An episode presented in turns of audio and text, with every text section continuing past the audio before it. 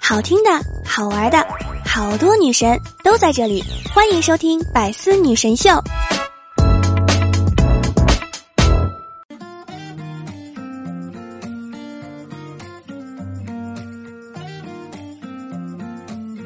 Hello，各位段友，欢迎您收听《百思女神秀》。那我依然是你们的肤白貌美、声音甜、帝都白美就差富的周二女神小六六。有没有发现最近几天全网都开始踢瓶盖了？从 ins 到抖音再到微博，反正不是冰桶挑战就是摔倒炫富，隔段时间呀，总要有一个全国病毒流行事件。踢瓶盖呢，顾名思义就是你要找个瓶子，稍微松开瓶盖，然后用回旋踢把瓶盖拧下来，但是瓶子不可以被踢到。最近发现有踢一个瓶盖的，三个瓶盖的。用纸牌开瓶盖的，羽毛球开瓶盖的，海豚音阵开瓶盖的，各路神仙呀大显身手。于是我也准备试一试，所以我爸现在还在医院躺着。看来我的身手不允许我参加这场挑战。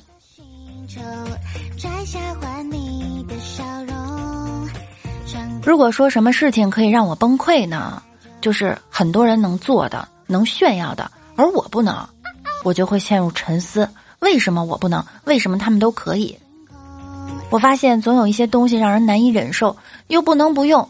他们乍一看呢，人畜无害，用起来却槽点满满，不断试探你的精神底线。他们的共同特点啊，就是在气死你这件事儿上，从不会让人失望。例如，为什么微信不能双向删除？为什么蚊香那么难掰？为什么感应水龙头感应不到手？为什么洗澡就是调不到合适的温度？为什么方便面酱包这么难挤？为什么饮料扣这么勒手？为什么每次抽纸都抽出来一堆？为什么清凉油的盖儿打不开？奶茶为什么这么好喝？为什么脸上总是有星星？为什么你的眼里总是亮晶晶？为什么可乐总是要加冰？为什么连你的心跳我都想用心听？走在路上。当代恶臭年轻人就是这么暴躁，因为一点小事儿烦躁。据说骂脏话能使工作更高效、关系更紧密、业绩更显著。脏话不光能骂出大智慧、大气场，在日常的社交和情绪活动中也缺它不可。比如在职场上，脏话能加强同事之间的联系纽带，同事之间互用脏字粗口的团队。比不用或者少用脏字粗口的团队，工作效率更高效，关系更密切，业绩更显著。这是真的吗？听这么一说，以后就要开启泼妇骂人模式了吗？别跟我说话啊！我有洁癖，我忍屎忍尿也忍不下你，一巴掌打你打到墙上，抠都抠不下来。你玩劈腿劈那么开，你不怕蛋蛋受凉啊？这是骂前男友的吗？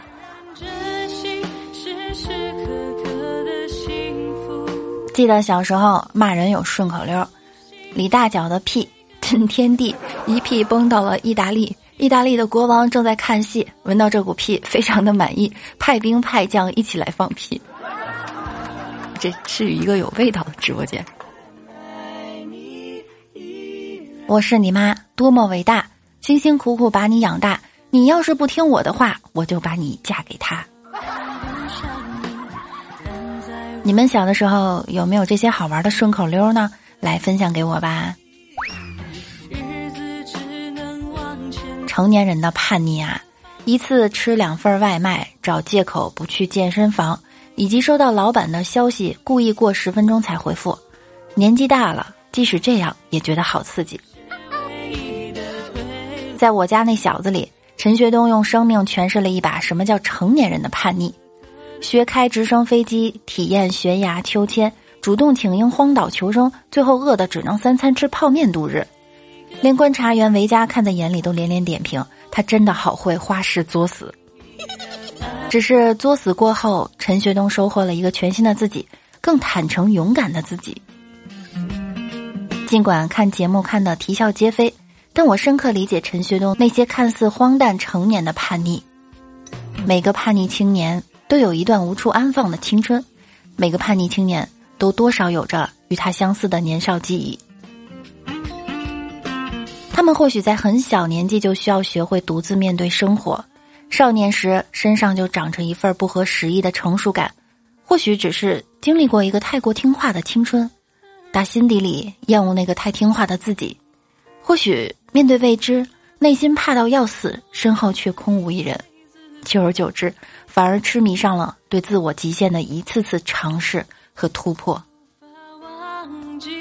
陈学冬说：“他是个孤独的人，孤独是成年人最温柔的叛逆。”都说成年人的崩溃和难过是静悄悄的，其实叛逆也一样，只是许多人选择静静的把他们安放在心底不被碰击的角落。比如，也许此时此刻正在听着节目的你。就是其中之一。好了，怎么又变成情感节目了呢？我也喜欢极限运动，喜欢潜水、攀岩，但奈何 no money no time。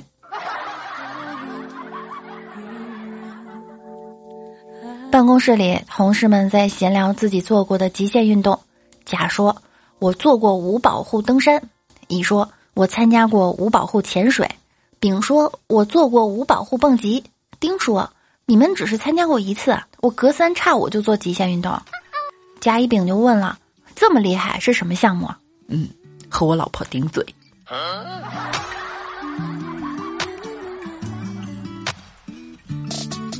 当代恶臭年轻人的单身原因，只想跟自己合得来的人谈恋爱，最后发现啊，跟自己合得来的都不是啥好玩意儿。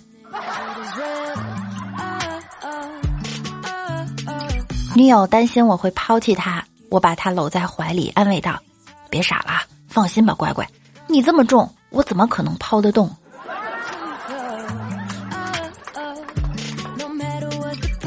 如果你能迈出我们之间的第一步，剩下的九十九步都由我来走完。闭嘴，好好下棋不行吗？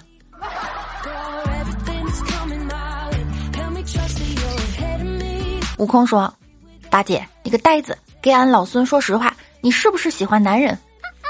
八戒说：“猴哥，我喜欢女人，不喜欢男人。”悟空说：“呆子，休想骗俺，俺都听说了，别人都叫你猪刚鬣。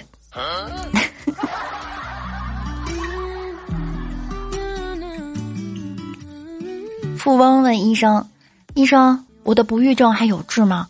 我真的很希望有个下一代。”医生回答。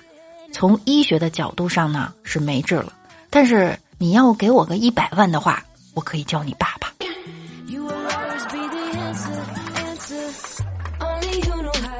因为某些方面的原因，总是膝下无子。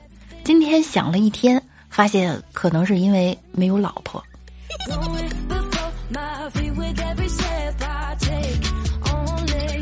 老板问大叔买裤子吗？大叔来了句。这裤子能试穿吗？当然啦，大叔直接就穿上了，说了句：“能蹲吗？”蹲没问题啊。于是大叔蹲了几下，又问：“可以跑吗？”老板有点不耐烦了，那还用说？于是大叔跑了，兔子一样的跑了。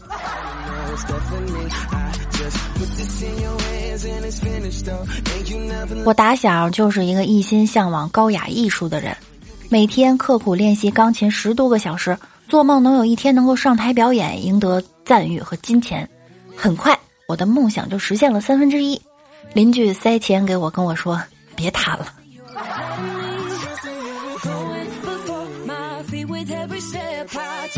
屠夫小哥首次杀猪，刀钝手生，连砍几刀都没把猪砍死，紧张的满头大汗。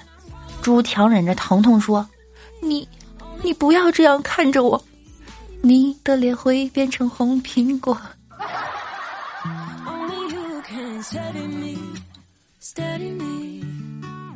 某公司面试招聘会，我是面试官，进来一个文绉绉、书生气十足的男生。我问：目前为止，什么人对你的影响最大？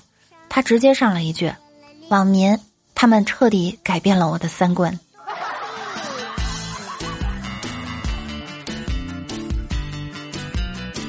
在上期的节目中啊，给大家留了一个互动话题：那就是昏迷二十年后醒来做的第一件事儿是什么？如果是我的话呢？醒来后第一件事儿我要照镜子，我会不会老了二十岁？五粒花生说啊，二十年后正经的说我在哪儿？为了凸显我的幽默基因，我会问保险赔了多少。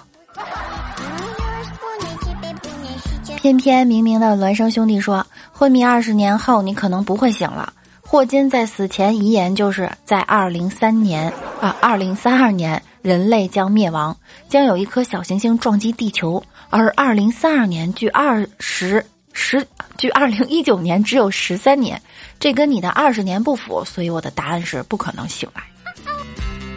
那就让我带着我的绝世美颜永久的睡过去吧。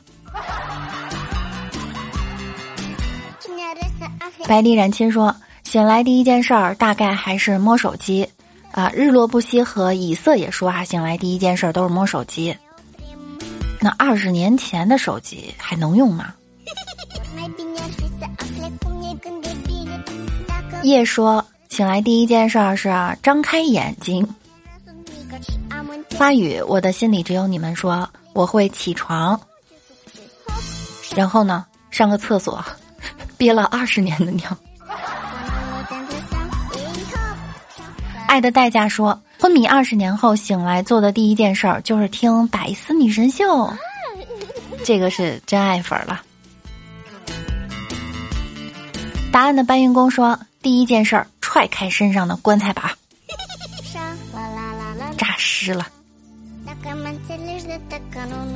景田十三郎说，差父段友么么哒，么么哒，嗯。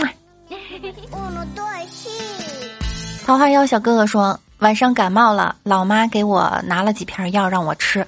睡到半夜，老爸喊了我几声，问我咋了。他说没事儿。你妈说给你拿错药了，让我看看你还在不在。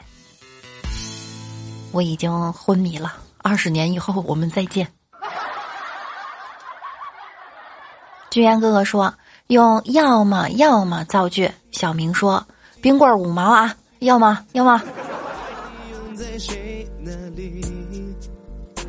幺五五五三三三五说，儿子拿着不及格的考试卷回家，爸爸暴跳如雷，说如果再考不及格，你就不要叫我爸爸。可儿子第二次依旧没有及格，回家之后说：“哥，我回来了。”妈妈手里的毛线团儿一下滚在地上，爷爷吸了一口闷烟说：“终究还是瞒不住啊。”信息量好大。六六家的小丢丢说：“欢迎一下新成员，我可是新来的，嗯，手动欢迎。”感谢所有小可爱们的留言啊！喜欢六六的朋友呢，也可以挂上六六家的马甲哟，欢迎加入我们的大家庭。在节目的最后呢，再强调一下，我们今天的互动话题是：你们小时候有没有这些好玩的顺口溜？期待你们和我分享哟。想要听到更多的节目，可以在喜马拉雅搜索“万事屋”，点击订阅并关注我。喜欢看段子的朋友，也可以关注我的微信公众号“主播六六大写的六”。想要更多的了解我，也可以关注我的新浪微博“主播六六小写的六”哟。每晚九点，我也会在喜马拉雅直播。想要更多的了解我，就来直播间找我一起互动吧。那我们下期再见喽，拜拜啦！脚步音说不停，究竟对我是在珍惜还是舍弃？一切对我不公平，一切都直接宿命，怪我爱上了你。我认识那个从前的你，现在在哪里？告诉我什么该相信。精彩内容，请关注喜马拉雅 APP《百思女神秀》。呵呵。